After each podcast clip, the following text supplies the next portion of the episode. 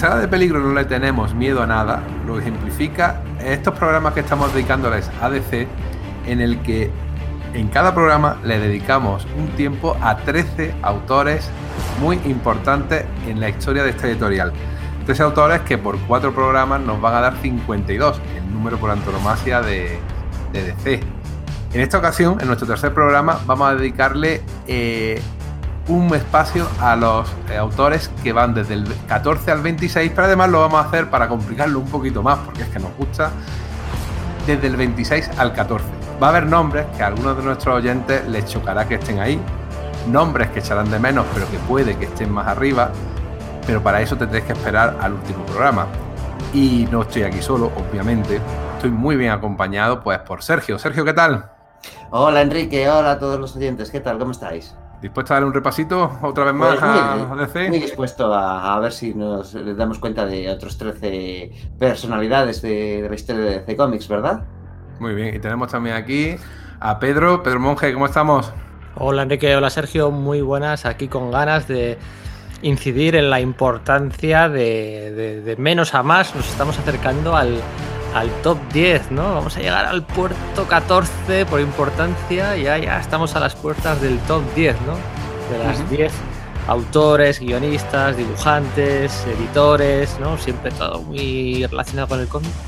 Estamos a puntito de entrar en ese, top 10 y bueno, pues aquí van a quedar fuera algunos, algunos muy claros que no llegaba, no, no tenían como caché para llegar a, bueno, a top 10 es como muy exclusivo. Pero hay otros que más de uno dirá, este tendría que estar fijo, ¿eh? y, más de uno que además va a quedar muy abajo. interesante, ¿eh? cada, vez más difícil, cada vez más difícil, cada vez más difícil ordenarlos. Pues bien, esto es Sala de Peligro, yo soy Enrique y espero que sobreviváis a la experiencia.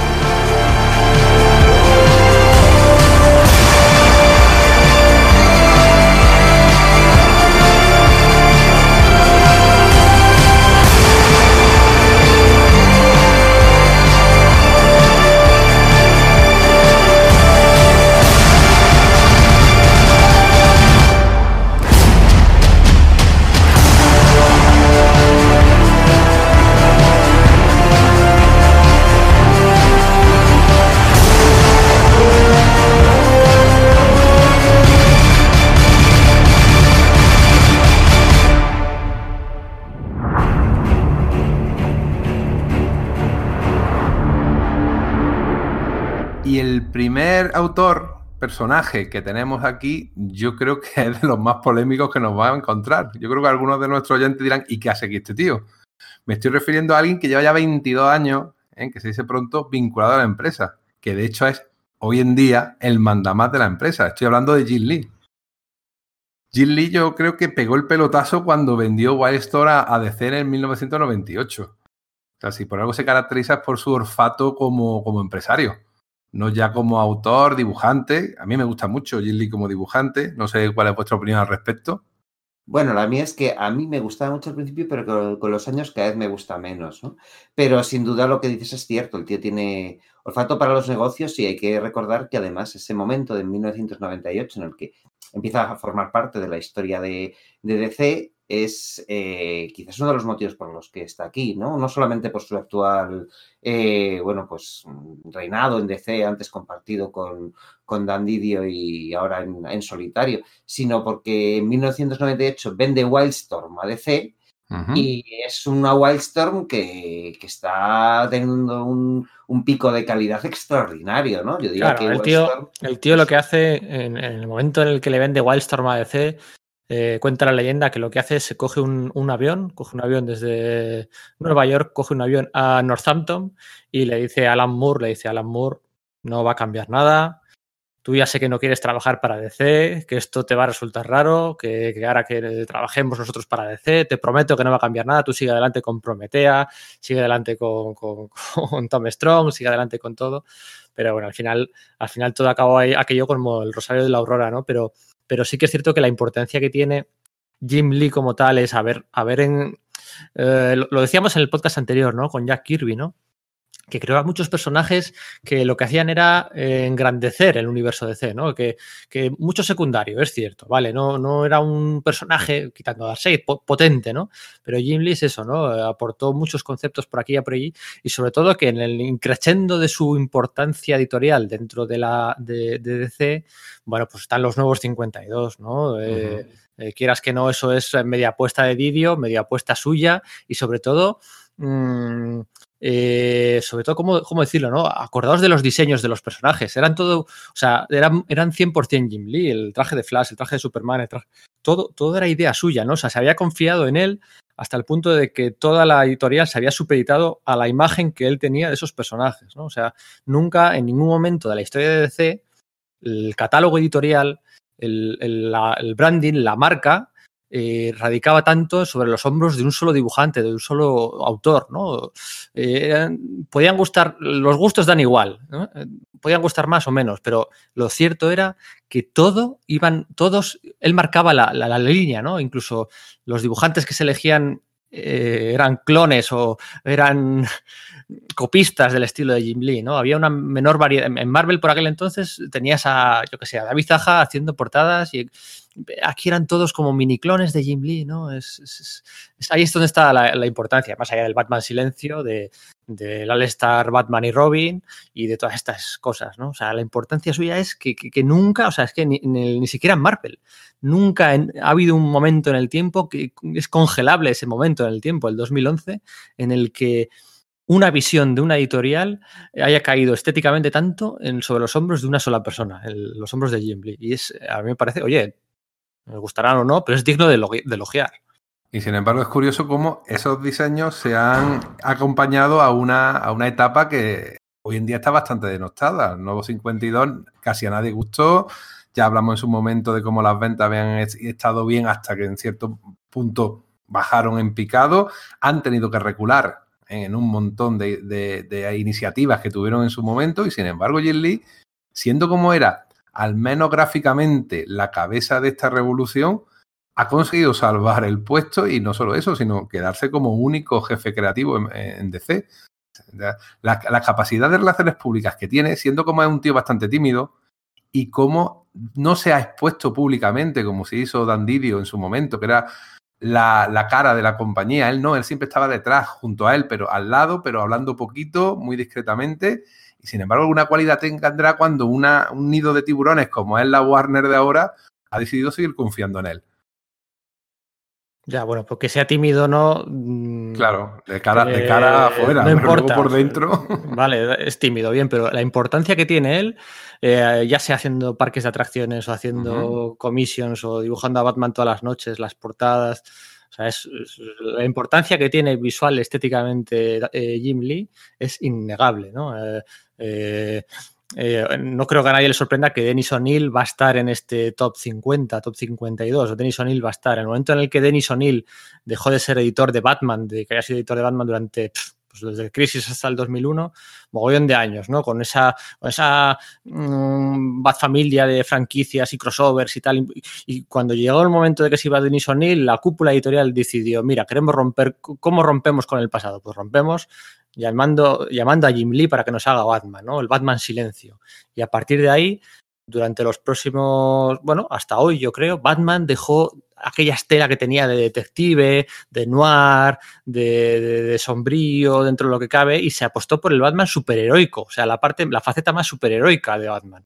Y para eso, para ese cambio con el pasado, con 20 años del pasado, da igual que sea tímido, no, eh, se apostó por Jim Lee. O sea, la importancia de sí. Jim Lee es que, que, que, se apuesta por él cada, cada, cada poco tiempo para que te dé una visión particular de un personaje, de una franquicia, de una línea editorial. Y bueno, también da igual que guste o no, es importantísimo. De hecho, mmm, mira, tres, cuatro puestos podríamos arañar y ponerle un poco más arriba. Yo sí que creo que es, que es muy importante. Y luego, evidentemente, lo de Wildstorm. Sí. luego. Wildstorm, aunque él la, la vendió en su momento más, más, importante, teniendo allí a Warren Ellis, teniendo allí a, Alan Moore. Luego se diluyó tanto en la empresa que acabaron por cerrar el sello en el 2010. Ahí los intentos de resucitar a los personajes ya metidos dentro del universo de DC, pues han quedado en nada. O sea que en ese sentido, él no sé si es que se cansó o pensó que, no importaba, pero él mismo ha abandonado sus creaciones. Nunca ha hecho fuerza, o eso parece, ¿no? Para que sus personajes siguieran estando allí en primera línea, ¿no? De esta DC. Sí, es verdad, se ha, diluido, pero creo que efectivamente en ese momento de, transición de siglos, eh, que Wildstorm pasas a estar editado por DC fue algo enormemente importante porque se trajo con, con él eh, una cantidad prominente de, prestigio, ¿no? Es decir, la carrera de Warren Ellis, al final, el, salto, salto, cuántico de, renombre de Warren Ellis se produce en ese momento y quizás no se entendería solo con Transmetropolitan en Vértigo, sino que este iba acompañado de Planetary y de, y de Authority, que también estaban en DC en ese momento, ¿no?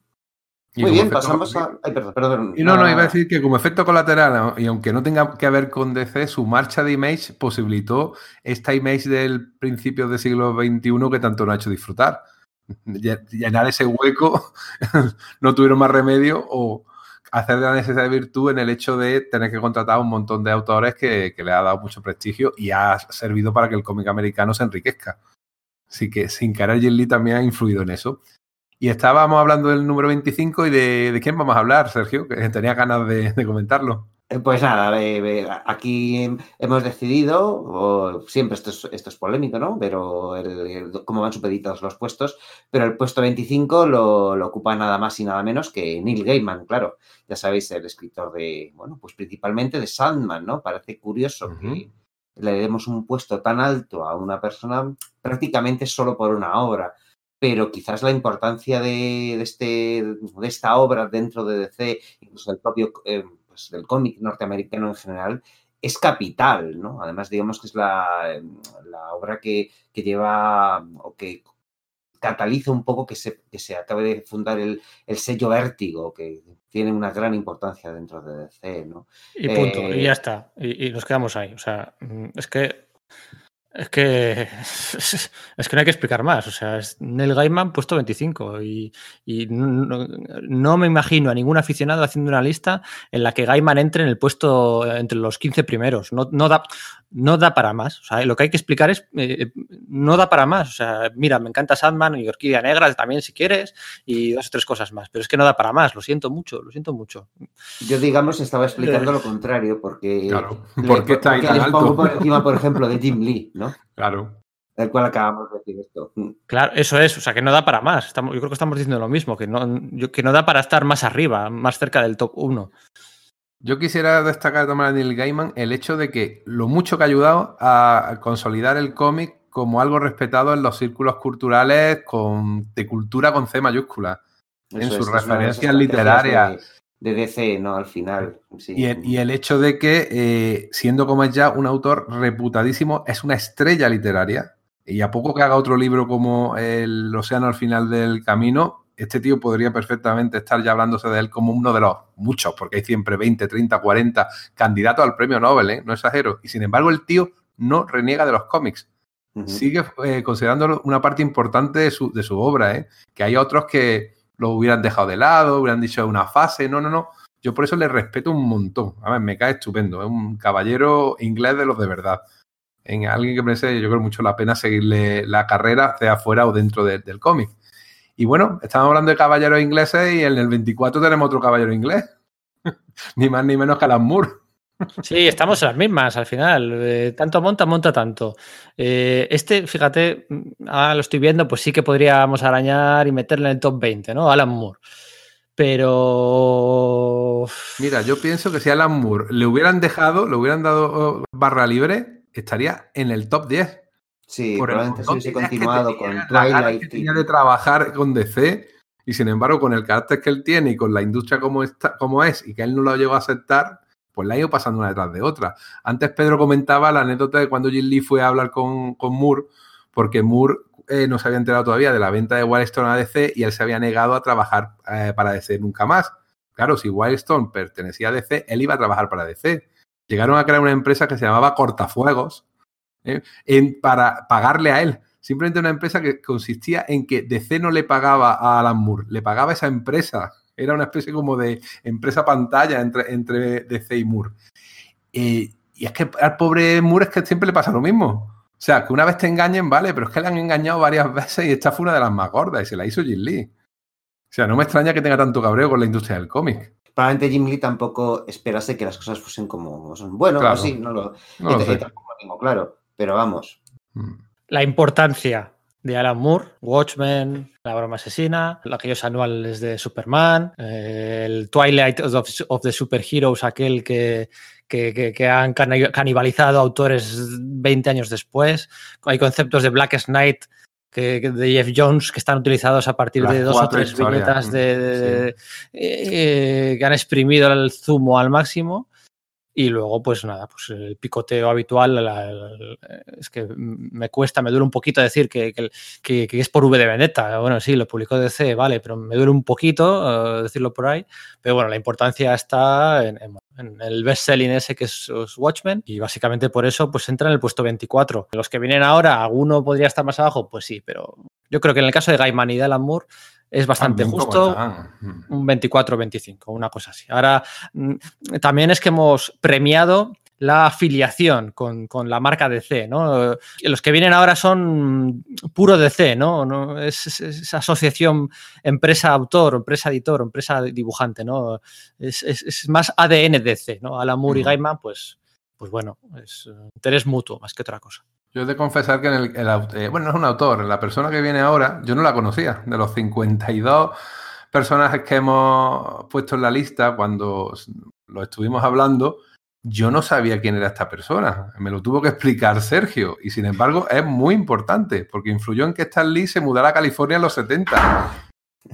Sí, es decir, es, es muy común, la gente no, no conoce el nombre de, de Whitney Ellsworth, ¿no? Que es quien, Efectivamente. que- quien ocupa nuestro puesto número 23.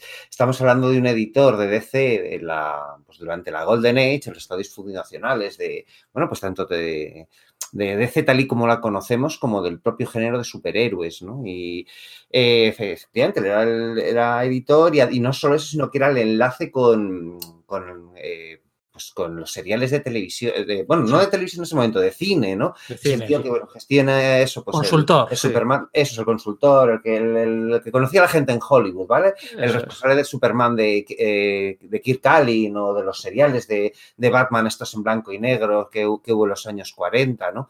Pero también es un, era un fuerte supervisor de los tebeos y algunas de sus decisiones eh, cambiarían el rumbo de la historia del, del género, ¿no? Porque este es el tío que, bueno, pues en los primeros tebeos, los, los, los originales, bueno, los, los primerísimos de Batman, ¿no? Está, ah, estamos hablando de hasta, desde lo que hay entre Detective Comics número 27 y Batman número 1, ¿no? Pues Batman mataba, o sea, hacer un personaje, o sea, llevaba pistola y no era algo extraño, ¿no? Que, que Batman ase- ase- pues matase o, no evitase la muerte de sus, oponentes, ¿no? Y sin embargo, este, al ver los, eh, cómo iban a salir las, el Batman número uno, dijo, no, esto, esto no va a funcionar, porque el tío venía ya de estar en, de haber estado editando pulps también para National y demás en los años 30 y sabía que la censura se echaría encima. Es el tío que empieza a elaborar el código de conducta y de, y de DC, ¿no? Sí. el, lo que ese código de conducta que, que en realidad es en el que se basó luego el Comics Code, ¿no? Es el que establece que los superhéroes no matan. Los superhéroes no matan a pesar de que, bueno, pues Batman había estado matando y un número antes Batman había estado acribillando a los secuaces del, del Doctor Hugo Strange, ¿no? Sí. Es como, bueno, eso no debe, es- eso no puede continuar de ese modo. Bueno, Batman, Batman acordaos que empezaba como una pistola, ¿eh? Los primeros números eso de es, efectivamente. Hasta sí. que aquella asociación de madres se le puso en contra. Eh, sí que se conoce mucho el nombre de Mort Weisinger, que bueno, estará en la lista. Claro. Mm, no se conoce tanto el de Ellsworth, ¿no? Y sí que por momentos van a la par, coincidieron muchísimos años, son los que dieron forma a la DC de, de- ¿qué ponemos? Tres décadas, tranquilamente. Sí, Eh, sobre todo 40, 50, sí, hasta los la 60. inicial y de la que se heredan cosas, porque es también Eso un tío es. que, eh, es decir, Jerry Siegel y Joe Shuster querían que muy pronto, muy, muy pronto, eh, eh, Superman le revelase su identidad a Lois Lane. Eso Eh, es. había una aventura dibujada a ese respecto y que se presentase lo que acabaría siendo la kriptonita, pero es el tío el que decide, no, es- hay que mantener ese, ese status quo y Lois Lane no puede averiguar la identidad de Superman, tiene que eso tiene que quedar parte de su, de su canon, ¿no? Y, no puede ser alterado. Y esa historia quedó, quedó para atrás. Y como en esa historia venía también la aparición de lo que llaman el Metal, Metal K, la kriptonita no aparecía hasta bastante después. Y de hecho, se les adelantó el serial de radio para, para que apareciese, ¿no? Y es también el, el, el creador, de algún modo, de la idea de que los enemigos de los superhéroes, los supervillanos, no mueran, sino que sean recurrentes porque eh, pues los, autores de Batman, Bob Kane, Bill Finger, Jerry Robinson tenían la idea de que, bueno, que Batman debía acabar con cada uno de sus enemigos en cada episodio, porque si luego volvían, de ese modo se demostraba que Batman era un tío poco eficaz. Es el tío que en la primera historia en la que aparece el Joker, ve que pues, el Joker muere apuñalado y, dice, no, a este no le vamos a matar. Y en la última viñeta que aparecía, aparecía como que una ambulancia, se ve una, un bocadillo que fue puesto a posteriori diciendo, no, ha sobrevivido, pues diciendo, no, no, no, este personaje puede servirnos, podemos generar ese, ese canon superheroico y que sea un villano recurrente como lo era Moriarty de Sherlock Holmes o algo por el estilo. Entonces son cosas que, que es que luego se reflejan en todos los TVOs de superhéroes posteriores y creo que eso, es. muy importante. Yo hace poco he estado leyendo el facsímil del Marvel Comics 1 y la antorcha humana hervía a gente en una piscina. Claro, eso es. Ese era, ambiente que había, exactamente. Que el, los originalmente eran así. Este es, este es el tío que lo cambia. O sea, Superman cogía, le, disparaban y fíjate que las balas le rebotaban ya en ese momento, a pesar de que tenía menos poder. Pues cogía y a super velocidad cogía al tipo que le estaba disparando y le ponía delante de las balas que él mismo había disparado en, en el aire. O sea, todos los superhéroes eran, mataban y mataban de forma cruel. Y este, tío, este es el tío que hace que eso cambie y de, al hacer que eso cambie, además se aseguró de, de la pervivencia del género, porque en los años 50, cuando llegó el, tema de Freddy Wertham y el, tema de la ECE y tal, si DC no, hubiese llevado ya 10, eh, con 10, 15 años con estos cambios consolidados, eh, a lo mejor le hubiese pasado lo mismo que a ECE. Y por eso nos cabreamos tanto, o por lo menos Mark Waid se cabreó tanto cuando Superman mató a Zod en, Hombre de Acero, en la película. Claro, porque ya había sido cambiado, ya ha cambiado mucho tiempo y, y, este tío supo ver que eso no podía ser así. Sí, señor. Y yo creo que esa eh, de ahí viene la, que este nombre tan desconocido esté eh, tan arriba, ¿no? Aparte de que, bueno, pues fue el tío que tuvo la, visión de, no, los cómics además tienen que ser algo más. Y muy pronto, estamos hablando muy pronto, en los años 40, Superman salta a otros, otros medios y se hacen mm. muñecos de madera de él y aparece un, globo enorme de él en el desfile del Día de Acción de Gracias en Nueva York y, todo es debido a su, gestión de, licencias, ¿no? Bien, pues yo creo que, podemos pasar al puesto 22, ¿no? Eso es, nos acercamos al, top 20. ¿eh? Len Wayne. Len Wayne, nada menos, ¿verdad? Sí, el. Probablemente el mejor guionista de cómics de superhéroes. No. Eh, yo no, diría. Pero ahí, ahí, ¿eh? ¿no? Pero no. El puesto 5, siquiera. Pero, pero sí un gran creador de conceptos, ¿no? Desde su eh, inocencia, quizás, ¿no? Su juventud, aquella segunda, tercera generación de autores que llegaban en los años 60, 70, pues todavía tenía muchas ganas de crear muchos personajes, de crear muchos conceptos antes de darse cuenta de que, de que no iban a heredar ellos la empresa, de que no iban a pagarles los royalties, de que no Pero bueno, para cuando se dieron cuenta, pues el, el currículum vitae, ¿no? el el rastro de, creaciones de, de, Len Wayne, pues es que era, era infinito, ¿no? Tanto en Marvel como en DC. Destaca, pues, por ejemplo, no sé, la cosa del pantano. Yo creo que es lo más habitual eh, mencionar de él. Eh, uno, sí. DC sí, sí. Un hombre, un hombre de empresa, siempre plegado un poco. No, ha sido uno de esos díscolos que, aunque en Marvel acabó, mal, no ha sido uno de esos díscolos que, se llevan mal con la empresa. Siempre este estaba bastante, bueno, eh, desarrollando sus conceptos. Aquí, mini inciso, mm, conceptos muchas veces copiados, y esto es una cosa que daría para, para largo y tendido, no vamos a espallarnos en ellos, en su facilidad para copiar conceptos antiguos. Era un, lector, era un lector de cómics, eh, bueno, era un fanboy que había acabado siendo editor, como tantos otros, ¿no? Y, era muy leído y copiaba muchas cosas. Eh, Len Wayne, pues luego llegó un momento en el que transicionó a, la faceta de editor también, ¿no? Eh, entonces también tiene esa doble importancia por, por todo lo que ha editado en sus años de DC de nuevo, por poner el ejemplo más famoso, estaríamos hablando de que es el editor de, de, Watchmen en su casi totalidad, ¿no? Hasta que al final pues tuvo aquella discrepancia con, con Alan Moore sobre el, sobre el final, ¿no? Sobre el calamar gigante. Pero o de la cosa del pantano también de Moore, que Eso un es. personaje que la había creado y que, bueno, pues cuando se reanudó la idea de esa serie, bueno, pues duró un tiempo, en los 70 se, se canceló y cuando volvió a ser lanzada en los años 80, la idea es que él la hubiese escrito, pero él estaba bajo un bloqueo de escritor de estos y, bueno, pues vio que no era capaz y se quedó como editor y bueno, pues no solamente tuvo ahí a Martín Pasco, sino que fue el encargado de decir, bueno, pues vamos a traer este chaval de, del cómic inglés que dicen que, que, no cobra mucho y escribe bien, ¿no? Y bueno, pues es un, un poco el, el, el responsable del, de, de, dar el primer paso para la British Invasion esta de los años 80, de, de la segunda mitad, que sobre todo tuvo una gran incidencia en DC, ¿no? Sin olvidar que promovió a Karen Berger ¿eh? como editora, era su ayudante y le dio el paso para que tomara bastante Mira, esto más no lo sabía. Esto no lo sabía. Sí, le dio la confianza. Era un tío que sabía manejar bastante bien como editor a los autores, pero es verdad que es que como Alan Moore se pelea con todo el mundo, pues también tuvo que acabar peleándose con él. Faltaría más. Yo lo comentaba antes de su fase como escritor porque a mí me gusta mucho Len Boy escribiendo. ¿eh? Cuando relees algo de su época es cierto que a lo mejor no es el más original ni el que mejor es técnico, pero sí es muy fresco. Sigue manteniendo casi un, un, airecillo moderno que no te encuentras en muchos de sus contemporáneos. Lo que pasa es que a mí donde me parece que mejor escribe es curioso porque es en su Hulk y en su cosa ¿verdad? de pantano. Y en las dos me cuesta decir que es del todo un TV de superhéroes. Claro. por eso no lo tengo tan claro. No le veo escribiendo bien a los Vengadores o de forma excelente o no sé, la Liga de la Justicia. Le veo que es ahí donde, y sobre todo sobre su prosa en, en la cosa del pantano, también aquí en DC, también tenía unas sinergias creativas excelentes en ese momento con Bernie Wrightson y con el editor Mm. Joe Y daba para ello. Bueno, pues es que es un TV muy a reivindicar, al igual que, bueno, pues el, el Hulk de, de, bueno, pues de en Marvel, ¿no? En la otra acera, ¿no? Sí, señor. Y por encima de él, en el puesto 21, tenemos a un autor que quizás muchos también se extrañen de que esté aquí, pero yo creo que tiene un puesto merecido en la historia de DC, ¿eh? Keith Giffen. Claro, yo creo que tiene que estar ahí. Keith Giffen está por encima de Alan Moore, o están por encima de Lee Gaiman, o está por encima... Pues mira... Eh, lleva 40 años. Eso, más. bien dicho, eso Ahí, es. Da, en, al lado de DC.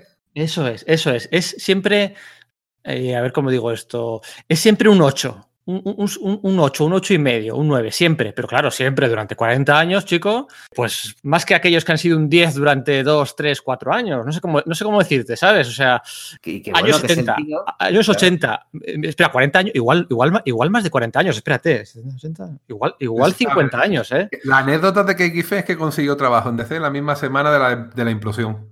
Sí, no llegó a, a, trabajar para DC porque No, sí llegó, ¿eh? porque se dibujó unos tebeos de, algo, poquito, de, la, de Challengers of the Unknown, ¿no? Pero enseguida, enseguida largaron y claro, esa, esa es su vuelta cuando, bueno, pues eh, también eso, a finales de los 70, principios de los 80, donde llega la Legión de los o sea, de 42, 43 años ahí eh, vinculado claro, a DC, que se dice pronto. Pero es que el tío es eso, coge y la, la, Legión de Superhéroes, que era un grupo de superhéroes que sí, que tenían su, su grupo de fans eh, de culto, con Dave Cockrum y bueno, pues eso, pues con, eh, Mike Grell y, y, y Mike Grell y tal, que sí, que muy bien, ¿no? Pero el tío lo convierte en el TV más vendido de DC en ese momento, sí. o sea, en, en, la, en, la, primera mitad de los 80, ¿no? Después de la DC Implosion, eh, pues eso, le, le, le, le dan un, una serie una serie Baxter, ¿no? Que es una cosa, una cosa muy novedosa en ese momento y convierte es la Legión en un... Cada cinco, cada cinco años, de estos 40 años, cada cinco años ha hecho una joyita. Una joyita de estas que dices tú, oye, pues bien, pues está aquí la de la Legión de los Superhéroes. Luego, evidentemente... Omega Eh, Omega Man creando a Lobo ahí con Roger Slither, ¿no? Y luego retomándolo. Pero es que en medio se hizo eso, la Liga de la Justicia de Internacional con Kay Maguire, JM de Matisse, que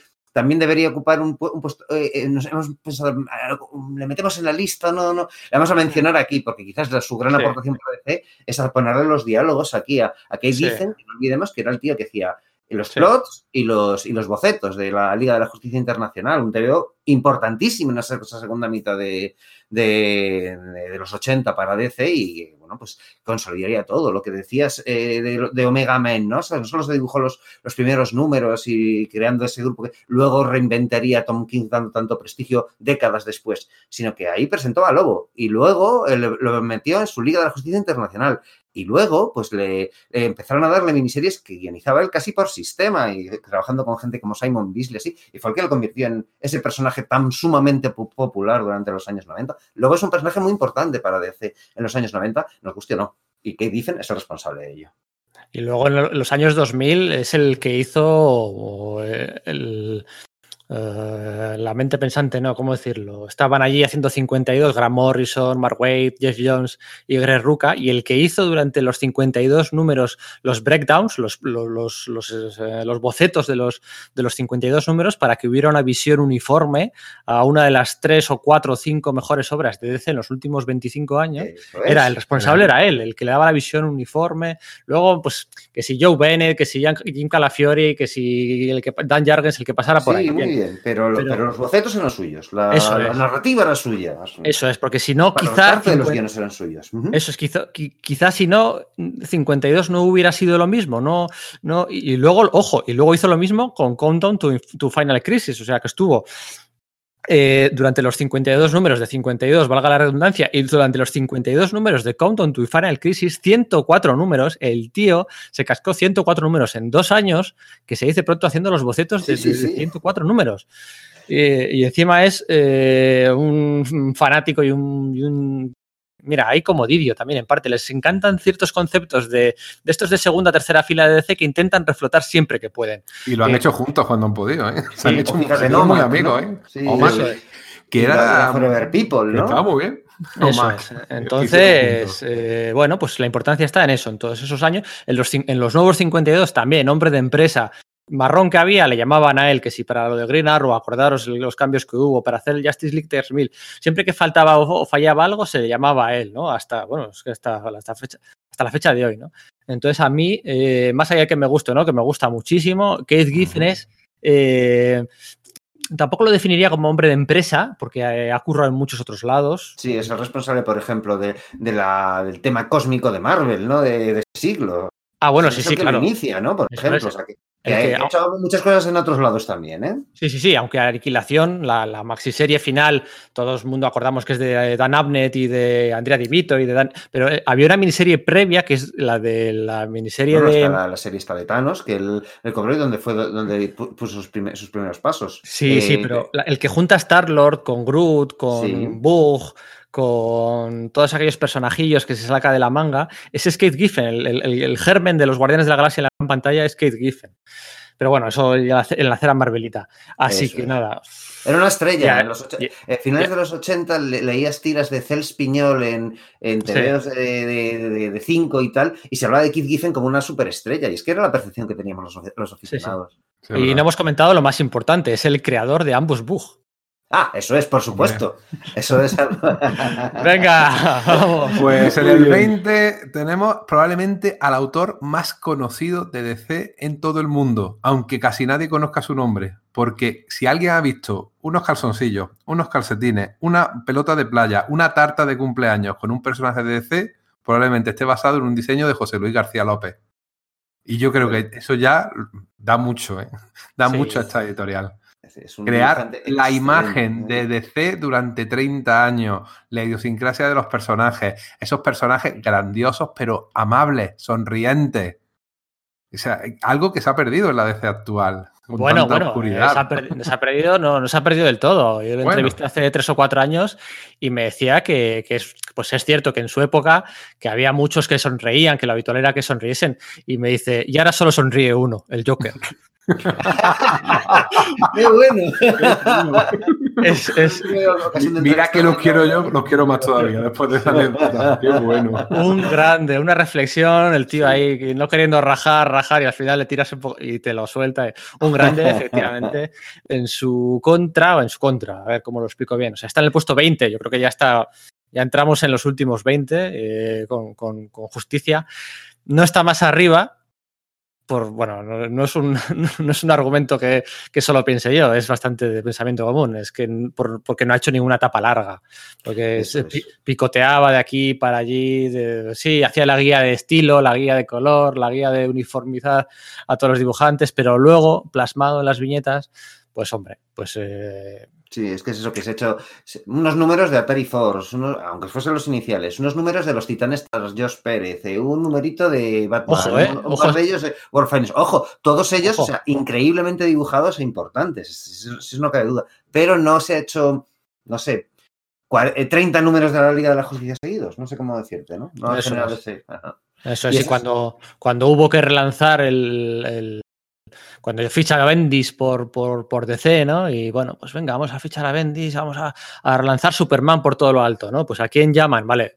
La primera historieta la dibujó Jim Lee, ¿no? Para mostrar Sí. buena cuenta de, de la importancia que iba a tener aquello. Y la segunda historieta la dibujó José Luis García López. Le sacaron del retiro para dibujar una historia. O sea, cuando quiere, cuando de verdad DC quiere apostar y, y demostrar que va por todas, pues oye, mira, eh, el comodín de José Luis García López, ¿no? Y- Esto es como cuando en una serie de televisión, en el primer capítulo, contrata a Scorsese o a Eso Darabont. es, eso es. Eh, pues dice, Bien. esto tiene que ser la serie a partir de ahora. Bien dicho, eso es. Claro, sí. es que él es el que genera la, la idea icónica que podemos tener hoy por hoy, que digamos que esta función que decías de que Jim Lee había- ha, pues, ha tenido esta, esta década y tal, es digamos que la intención era que, sustituyese un poco esa, esa visión de José Luis García López, de que la completase o algo por el estilo. Pero yo diría que no lo ha conseguido, que seguimos teniendo en mente esas, esas imágenes de José Luis García López con su estilo, eso, entre, pues, no sé, Neil Adams y Joe Kubert, por decir algo, ¿eh? O sea, que es, es por decir algo, y su maestría y sobre todo eso, la, la forma de plasmar a cada uno de los, de los dibujos, vaya, no sé. El 19, el, 19 el puesto 19, entramos ya en eh, Este también un poco guadiana, ¿eh? Neil Adams. Neil Adams, Neil Adams, sí, un poco guadiana, pero él sí tiene eh, etapas Sí. fundamentales. Eh, Sí, es por el motivo, quizás por el que le hemos puesto por encima de José Luis Gar- García López, es, él, cambia, él cambia, el- él acompañado de Dennis O'Neill, sin hablar entre ellos, Ujú. eh, cambian el rumbo de, de DC en general y de Batman en particular. ¿no? Eso. Ve- ¿Ves? Es que aquí ya estamos llegando a un punto en el que no hay que explicar. O sea, José Claro. García López es que es importante. O sea, evidentemente. Claro. Neil Adams es súper Neil Adams importante. es importante en DC, pues claro, es que es cualquiera que sepa un poco de, de- de DC eh, o de Neil Adams, pues sabe que, eso- que son importantes, pues eso, básicamente. Batman con de, de- Neil y Green Arrow, Green Lantern con Daniel también en los años 70, pues para adelante. Y luego sí, ha hecho más cosas, eh, lo que quieras. Y últimamente de vez en cuando viene con proyectos que igual pues son más olvidables, podría, podría prescindir, pero es que eso cambió el, el rumbo de DC en un, en un momento determinado y son imágenes también muy icónicas, casi el nivel del- de José Luis García López, de, de los personajes, ¿verdad? Sí, eso es. Y bueno, pues eh, acercándose un poquito a Marvel también. El tío. Sí. El tío no se casaba con nadie, ¿no? Y si quería, bueno, pues contar una historia más adulta, pues lo hacía, más urbana, pues lo hacía, pues más, no sé cómo decirte. Más eh, social. menos de ceita o más. No sé cómo explicarlo, ¿no? Y luego, pues rediseñando muchos, muchos, muchos uniformes y muchos trajes de, de, de héroes de C, ¿no? También dejándoles la, la, la marca ahí, ¿no? Tenido un declinar un poco. Sí, y aunque vive de las rentas y tuvo su estudio aquel, que no sabes muy bien si lo dibuja él, si no, Mm. si se lo dibujan, y, y siempre queda esa duda, ¿no? Eh, pues bueno, yo creo que Neil Adams tenía que estar, tenía que estar aquí, no más arriba, pero sí, sí que tenía que estar aquí. Sí, es un tío que además eso crea, crea escuela, hay varios dibujantes que, o sea, que bueno, que siguen su estilo, eh, pues eso, el, pro- el propio McGrell con el que empezamos estos programas o, o otros como Nasser. Ardenson, Mike Nasser, Eso sí. es, claro, toda esta gente Jason es, fue una escuela, fue una escuela importante, porque digamos que eh, cada cual con su estilo luego, ¿no? Pero digamos que había una forma de dibujar a los superhéroes antes de él, que eran pues, pues la de Jack Kirby o Mike Sekowsky o como lo quieras ver, o Carmine Infantino, ¿vale? Como quieras verlo, y después de Neil Adams eh, había otra forma de dibujar a los superhéroes aparte de esas, ¿no? Eh, eh, estaba la también la escuela de dibujar a los superhéroes como Neil Adams, ¿no? Así y que en bueno, el 18, pues alguien que dirá que no debería de estar, pero creo yo que tiene que estar, Dan Didio. Dan efectivamente. Didio ha marcado los últimos 20 años de DC para bien algunas cosas. Incluso, bueno, Eso tenemos un podcast ya entero dedicado a él. Vamos a dedicar poquito tiempo, obviamente, porque le estamos dedicando poco tiempo a todo el mundo y a él casi que, que menos porque le dedicamos una hora hace, hace poco. Pero su, su manera de ser, su estilo de fan, se ha, ha marcado mucho estos últimos 20 años de, de DC. Sí, esa forma de como de querer recuperar esa, esa- intentar cuadrar el círculo de algún modo y querer eh, mm, mantener la DC más clásica, la precrisis de algún modo, pero que a su vez tuviese una imagen moderna, eh, entendida como los cómics de superhéroes de los años 90, algo que parecía extraño, ¿no? Es decir, eh, cómo eres capaz de, mezclar eso, haces una emulsión, no sé, y eso, claro, arrojado eh, buenos y malos resultados, ¿no? Pero efectivamente, yo creo que hemos hablado largo y tendido de este hombre y... Sí, yo creo que es muy consciente él, el, no por repetirme, ¿eh? es muy consciente del lugar que ocupa DC, de los puntos débiles y los puntos eh, fuertes de DC, es, consciente, es de los primeros que ha sido consciente de que la continuidad es un peso muy importante para DC a estas alturas.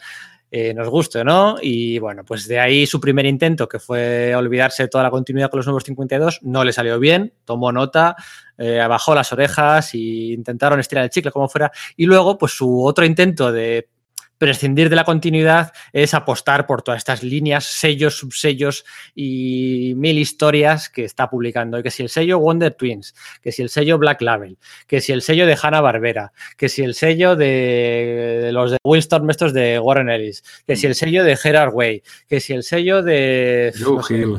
Joe Hill está en Black, sí, está en Black Label, pero sí, efectivamente, el sello de Hill House Comics. Que si ahora el sello este de de Sean eh, Gordon Murphy, ¿no? El autor de Batman el Caballero Blanco. Son todos sellitos editoriales en los que se obvia mucho la continuidad, están lejos de la continuidad porque Didio es el primer consciente de que los cómics en continuidad de DC hace mucho tiempo en el que ya no tienen la importancia, la gracia y la facilidad que tenían en su día. Entonces, intentó remediarlo, intentó hacer que la continuidad funcionara con los nuevos 52, no le funcionó y ahora lo ha intentado, lo están intentando a base de super sellos de sellos por todos los lados y, que el aficionado más clásico es donde mejor se mueve, porque el aficionado más clásico está ya hasta las narices de ver que en, la Justice League, bueno, no voy a poner ejemplos, pero que, ya la continuidad pesa mucho y que es todo rehacerse, ¿no? Entonces, esos, esos sellitos, como hacía Frank Miller, ¿no? Te hago, te hago el año cero y te hago el año mil, el, principio y el final. Eso es, eso es muy fácil de contar, Frank Miller. Lo, que, lo difícil es lo de medio, la continuidad, el mes tras mes, el repetirte el ser original. Y eso Didi ha sido el primero el primero en entenderlo y el primero en intentar poner remedio. Lo que pasa es que con tantos subsellos es casi más complicado seguir esos sellos que seguir la, muchas veces la continuidad. pero son independientes entre sí, ¿no? son independientes, claro, eso, es. Es algo pero bueno, que quien tenga dificultad en seguir esos sellos siempre tiene una solución, ¿eh? porque son cómics muy apetecibles, cómics muy, muy comprables, la verdad. Lo, que está haciendo Joe Hill, por ejemplo, eh, la verdad que está muy, muy, muy bien. ¿Y dónde lo podemos Y si queremos comprarlo, ¿dónde? Claro, en, Radar Comics, efectivamente. Y ahí no te vas a liar en de sus sellos, va a estar todo muy clarito, un listado muy fácil que tú vas a marcar con los cómics que quieras y además creo que ya sin necesidad de poner nada, un 5% de descuento, ¿no? Sí, con un 5% automáticamente, sí. Automáticamente, sin necesidad de poner nada en un, solamente por ser cliente, sin necesidad de tener que poner ningún tipo de... Por ser simplemente cliente de Radar Comics, tienes un 5% en todo el material de previews de importación. Por ejemplo, eh, la, línea Wonder Twins, eh, la, perdona, la línea Wonder Comics, esta de, un poco amparada, dirigida por Brian Michael Bendis, que todavía no ha salido en este top 52 y que tiene que estar a punto. Eh, H for Hero, ¿no? que es esta serie que recupera el concepto del, teléfono mágico, un poco a lo medio Sazam de la Silver de DC, que le da los poderes al chaval y qué tal. Y que pues a ti te flipa. Eso no depende de la continuidad para nada. Sale Superman, sale tal, pero no depende. O o, no sé, Naomi, que tampoco depende de la continuidad. Luego están todos ahí en John Justice, vale, pero tú puedes, o por ejemplo, otro subsello, el de Joe Hill que decías tú, con Plunge, con Basketful of Heads, con todas esas series lejos de la continuidad, impulsadas por Dan Didio, podéis comprarlas en Radar Comics. Eh, tienda online, tienda física, eh, nada, si es que a nosotros nos llegan, los, los cómics nos llegan enseguida. En cuanto llegan a Estados Unidos, aquí los tenemos en, casa y podéis disfrutar de vuestras colecciones de DC, de Marvel y todo lo que queráis. Siempre en Sala de Peligro os recomendamos Radar Comics, para lo bueno y para lo malo, para lo de Andy Dio y para el otro también. Y en el hablando, 17, hablando de autores. hablando de lanzamientos de continuidad de, de, los nuevos 52 y hacerlo mal, pues hará otro lanzamiento de continuidad haciéndolo bien. John Byrne. John Byrne, que, su primer, uno de sus primeros trabajos mm, en, en, DC fue con Batman, en un momento que aprovechó que no tenía contrato con Marvel, tenía un mes sin contrato, pero la verdad que era un autor tan, tan, tan vinculado a, a Marvel que cuando pasó a, hacer Superman con DC nos dejó a todos. Pero realmente, claro. eh, ¿qué, qué sí, ha pasado no, aquí? No nos lo esperábamos, pero es que él era un gran fan de Superman y cuando claro. unos años antes, un tiempo antes, estuvo esa, esa tentativa de, de, que si Marvel pudo, se hacía, hubiese licenciado los derechos de, de, DC o no, pues él ya empezó a hacer sus planes y de, ay, ¿cómo haría yo mi Superman? ¿no? ¿Cómo, cómo lo haría? Entonces, en el momento en que acabó Arte de Marvel y se fue a DC, eso fue una auténtica bomba eh, para, pues eso, para, los aficionados, pero es que también lo fue para el público generalista norteamericano, mm. porque al relanzar a Superman, al volver a contarnos su historia desde el principio, eh, puliendo, haciendo haciendo peluquería, digamos, ¿no? Eh, quitando algunas cosas, rebajando el nivel de poder, cambiando cosas de la historia y demás. Eh, esa, ese relanzamiento tuvo un, se, se, hizo eco la, la, prensa generalista, que fue la revista Time que le dedicó una portada a ellos. O sea, de eso fue algo bastante, bastante importante en, en ese relanzamiento de DC en, a mediados de los 80 que hizo que, bueno, pues eh, después de unos años 70 que, que habían sido realmente, pues eso, eh, malos para, para la empresa, de esa forma volver a reflotar, ¿no? Ya lo estaba empezando a hacer, sí, pero de algún modo ese, esa llamada de atención le sirvió a reconstituirse en esa segunda mitad y a acaparar una mirada, una mirada más de público generalista y probablemente que eso también llevase a esa, a esa idea que decías antes de Enrique, ¿no? De un mayor no sé, eh, interés académico, ¿no? Efectivamente, sí, sí. Superman de Byron no es eh, de interés académico, pero sí que genera la, la, la, atención del gran público y entre el gran público está, la, está el académico. ¿no? Entonces, sí, sí, sí, es sí, tiene, sí tiene más enjundia de la que simplemente que parece de, no, es que se hizo un par de años de Superman, sí, bueno, pero no es para tanto para estar aquí tan arriba en la lista. No, no, es que esas, eso que hizo en Superman tiene más lecturas aparte de que de reconstruir al personaje en sí mismo. El, el halo de, dignidad o el halo o el sello de calidad o el halo de madurez, tampoco es la palabra. Entiendo, eh, me parece muy interesante tu razonamiento porque todo lo que íbamos a decir es, es leer su currículum y no tiene gracia. Pero sí que me parece eso que dices, ¿no? Que es interesante, ¿no? Acompañado de, de, también lo que hacía George Pérez en Wonder Woman, ¿no? Eh, ese, un poquito más, ¿no? Esa, ese level up en apelar a un tipo más culto, más genérico, más generalista, más. Bueno, también reduciendo los poderes, ¿no? Alejándote de la Silver, más realizando el personaje también. Sí, es que eso fue. Lo que hizo en realidad es juntar al Superman de Christopher Reeve con el, con el Superman original de la Golden Age eh, y pasarse por el forro el de, el de la Silver, ¿no? Fue, digamos, fueron precisamente los de la Silver los que se dejó fuera, sí. que eran los que la mayoría de la gente asociaba, los, los, lectores asociaban al personaje. Fue como, no, no, tenemos una visión súper fresca. Ahí, y desde mucho de los dibujos animados de los Fleischer, ¿eh? También Eso es, claro. Pero, eh, había muchísimo, porque claro, los dibujos animados de los Fleischer en el fondo eran, iban muy de la mano para con uh -huh. los cómics de la, de la Golden Age, ¿no? Y sí, sí, eh, vamos, es que han mencionado los Blazer, yo soy súper fan de, los, oh, de esos cortos de dibujos animados y efectivamente esos, ese nivel de poder reducido de Superman, ese, eh, esa Lois Lane un poco más proactiva, ¿no? Eh, también estaba eso, ese Superman que tenía un poquito más de denuncia social, no, no, no, no, no de niveles de ser un gran activista, como si lo era al principio o lo fue después, ¿no? Eh, pero sí que estaba ahí esa denuncia con un Lex Luthor que parecía representar al, ese, ese, momento de, de, los Yuppie de los años 80 en vez del villano de opereta que era. Y bueno, pues fue un lavado de cara muy importante, muy importante para DC. Creador de, de Wonder Girl, ¿eh? por cierto, de Cassie Sandsmark, sobre ah, la que... Sí. Sí, sobre la que luego Jeff Jones jugó durante tantos años y edificaron tantas historias, ¿eh? Con, esa nueva Trinidad, porque era un poquito lo que le faltaba a Wonder Woman, ¿no? Eh, esa, esa, segunda generación de Sidekicks, ¿no? Porque Batman y Superman la iban replicando más o menos bien, ¿no? Tenías ahí pues, a Superman, Supergirl, Superboy, tenías a Batman 1, o sea, Batman, Robin 1, Robin 2, pero a Wonder Woman se estaba quedando un poquito atrás, solo tenía Donna sí, Troy y tal, ¿no? Entonces, y Donna Troy, su, su, continuidad se había vuelto convulsa después es. de, de, de, los, de, los, años 80 y efectivamente entre los años 90 parecía que no tenía y John Byrne genera eso, sí. Eso, John Byrne también que... eso, vuelve a, a, introducir nuevos aspectos en, la, en Wonder Woman, ¿no? Pero quizás sí. esos no son tan relevantes como los fueron para Superman, ¿verdad? Eso es, es un pie de página casi, pero yo sí que considero importante eso, ¿no? Que haya sabido ampliar el, el, el, el jugado con el concepto de legado, ¿no? Con, con casi Sans y luego por recuperar tantos conceptos de Jack Kirby en las páginas de toda la serie. En DC estuvo trabajando al final, eh, que si me voy que vengo 15 años tranquilamente. Ojo, Sí. que no si es Doom solo- Patrol, que si Demon, que si. Sí, sí, sí. El Mira, cuarto. ahora que hemos flipado mucho con la, esta historia que ha hecho Chip Starsky con, con, su- con Spider-Man, eh, Sí. tenemos que acordar de gener- Generations con Superman y Batman. Eso es. Que es el mismo Tienes concepto, toda la ¿eh? razón. Es el mismo Y está concepto. muy y- bien esa primera y es otra vez jugar con la riqueza que tienen los personajes de DC en su historia. Totalmente de acuerdo. Y un poquito el antididio, ¿no? Porque mientras que Didio es verdad que hemos dicho que intenta alejarse de la continuidad lo más posible, sin embargo, Sí, esto el- era metido en de continuidad. apretar, hasta- de- de apretar y estar enamorado de, de esos conceptos viejos y tal. Bueno, un poco como el siguiente puesto que tenemos en la lista, ¿no? El, el número 16 también juega bastante a eso. ¿A quién tenemos ahí, Enrique?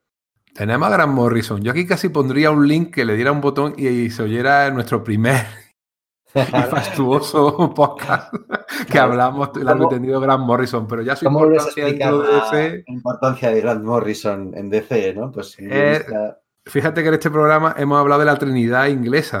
¿eh? Moore, Ah, Gaiman mira, no- y Morrison. Sin querer no, no los tres juntos.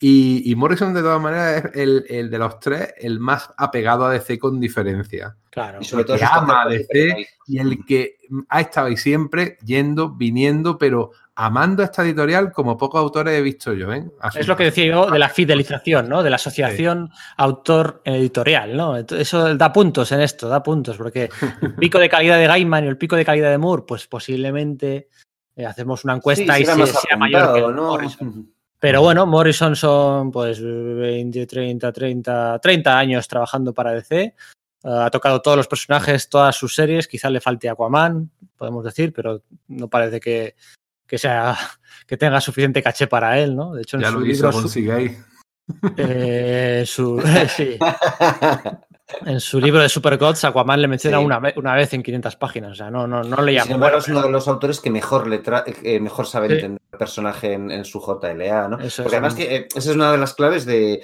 de Grant Morrison, que baja al barro, ¿no? Eh, digo, no tanto como, como Gaiman, sobre todo, y como Moore a veces, ¿no? Aunque a Moore también le gusta bajar al barro, pero es que Grant Morrison se, se, se- se revuelca en él, Se ¿no? O sea, revuelca, eso es. como, como cual Se marrano saca- en charca, ¿no? Se saca sus archives de C del años 50, sus omnibus o lo que sea, en blanco y negro, se los lee todos.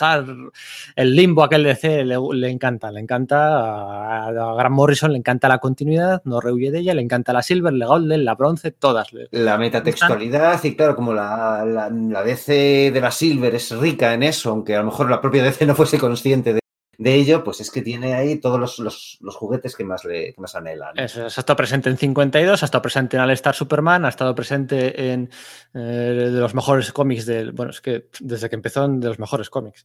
Sí, Y no creo que haya que explicar mucho más. Y en paralelo, eh, cómo fue alimentando también la línea vértigo. Porque iba Eso poniendo es. un pie en un lado, otro pie en otro, ¿eh? te hago mi JLA, pero a la vez hago lo invisible y luego iba, iba Sí, era así proyectitos jugando. por aquí, toco a John Constantine un ratito y sí, sí, sí. Que si Arkham Asylum, en fin, que es una novela gráfica muy vendida, muy vendida. Es un nombre, una marca que ha generado, aunque no tenga demasiado que ver, ¿no? Pero ha generado esa, es- pues esos, esos videojuegos que, bueno, pues son importantes también en, en, bueno, pues en el emporio eh, empresarial de, de Warner. Tenía, tenía que estar. No entrar en el top 10 me parecía excesivo. Tenía que estar aquí, puesto 16.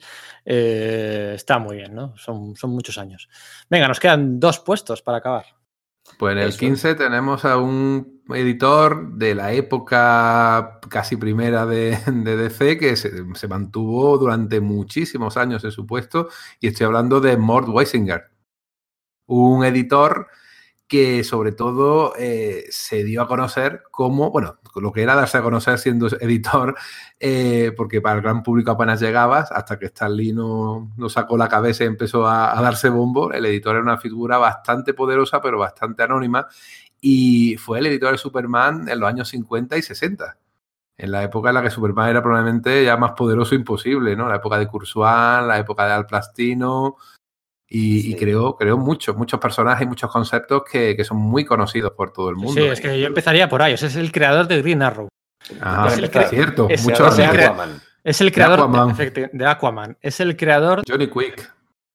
Del vigilante original, el de, el de la, el de Sí, la cara el vaquero ¿sí? que, sí, que, que iba en moto, sí. Exacto. los siete soldados de la victoria. Es el. Y luego es el. eh, el, el, tío que coordina a, eso es, es el tío que coordina a los que crean conceptos básicos de Superman, pues, pues como Brainiac, como la Legión de Superhéroes, como, en fin, como Superboy. Bueno, Superboy tiene, tiene su propia amiga, pero entendedme, ¿no? O sea, nada, ninguno de esos conceptos se hubiese incorporado a la mitología de Superman sin la supervisión de este tío, porque este tío era un auténtico tirano y, lo y, aunque de ser una editorial con más personajes, digamos, que es que era como que era un. Pues, ¿cómo lo es que, Sergio, un, reino de taifas, ¿no? Pues es, el reino de taifas más grande. Es que no, era una editorial, era una empresa. Es que. Sí, quizás esa es la, esa es la clave. Todos mm. conocemos la anécdota de Roy Faman, ¿no? De cómo llegó a, trabajar a DC y se tuvo que ir a la semana llorando al que lo trataba Mor Weisinger. Eso es. Fue, era, un personaje terrible y sin embargo entiendes el poder que tenía porque quizás no somos muy conscientes, pero en los años 60 los cómics que más vendían eran los de Disney, los de eh, Harvey, es decir, eh, Archie, en definitiva, y Superman. Superman fue eh, el, que más, el que más vendía durante esa década y fue gracias a Weisinger. Mm, eso es, o sea, decir, un, un tío fundamental, era un tirano, ¿cómo puede ser así? El tío le contestaba, si tuvieses esta cara, si vieras esta cara todos los días en el espejo, ¿cómo serías tú? ¿no? Y como decía eso, que los autores había que exprimirles como naranjas, sacándoles el jugo y tirando la, la, cáscara. y esa era un poco su política. Esa fue el tío que apadrinó y instruyó a Jim Shooter como, como editor, ¿no? En realidad, o sea, Jim Shooter al final, pues quizás esos esas tendencias tiránicas que demostró a veces en Marvel, pues en el fondo venían de ahí, que era lo que había aprendido, ¿no? Pero efectivamente era en aras de la, eficacia. Y de editor cabrón a autor cabrón, si me permití el epíteto. Porque la mala fama que también ha arrastrado, aunque es bastante reciente, ¿eh? no, se, no se ha conocido hasta los últimos 15, 20 años, eh, de Bob Kane. Bob Kane, el creador o co-creador o no, o no creador de Batman junto a Bill Finger y Jerry Robinson, que obviamente nada más que por el hecho de estar vinculado a Batman tenía que estar arriba, aunque quizás sus méritos artísticos no sean los, los que... los oficiales, digamos. ¿no?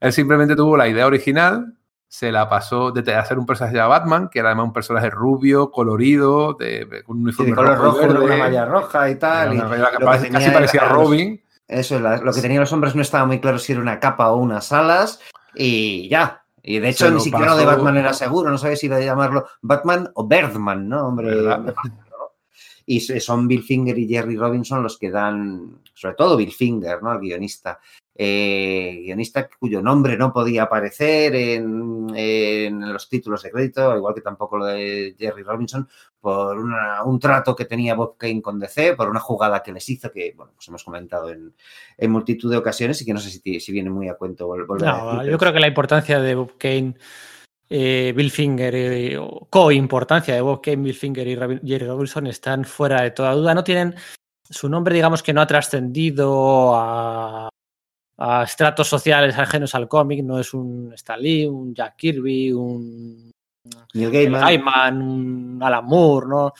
Pero, pero sí que, sí que, bueno, pues sí que no dejan de ser los co-creadores, eh, que nos estéis escuchando, os imaginaréis que los creadores de Superman estarán también en este podcast, ¿no? Ya hablamos del creador de Wonder Woman, el de Superman estará, falta ver en qué puesto, en qué puesto, en qué puesto le pondríais vosotros, los que nos estáis escuchando, ¿eh? en qué puesto os pondríais a Joe Schuster y Jerry Siegel. Eh, pero bueno, Bob Kane, Bill Finger y Jerry Robinson, co-creadores de Catwoman, de Robin, de, Joker, de todos esos conceptos.